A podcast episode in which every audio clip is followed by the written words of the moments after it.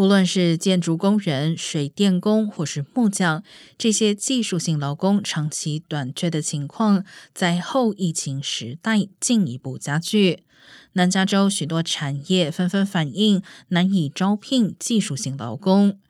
人力资源公司 People Ready 指出，目前技术性劳工每多一个人入行的同时，就有五个人转行或是退休。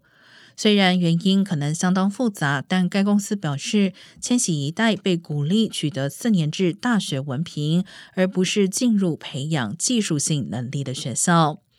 该公司预估，目前的技术性劳工在未来十五年内会相继退休。全美一千两百万技术性劳工中，只有百分之九年龄在十九至二十四岁之间。